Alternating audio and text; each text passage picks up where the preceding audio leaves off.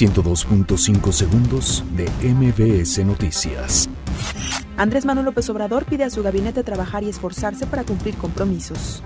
PRD pide al Ejecutivo no polarizar muerte de Marta Erika Alonso y Moreno Valle. Familiares rinden homenaje a tripulación de helicóptero accidentado en Puebla.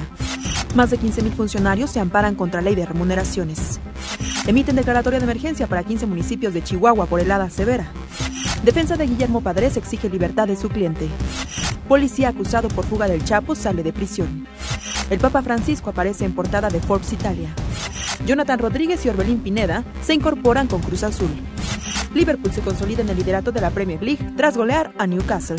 102.5 segundos de MBS Noticias.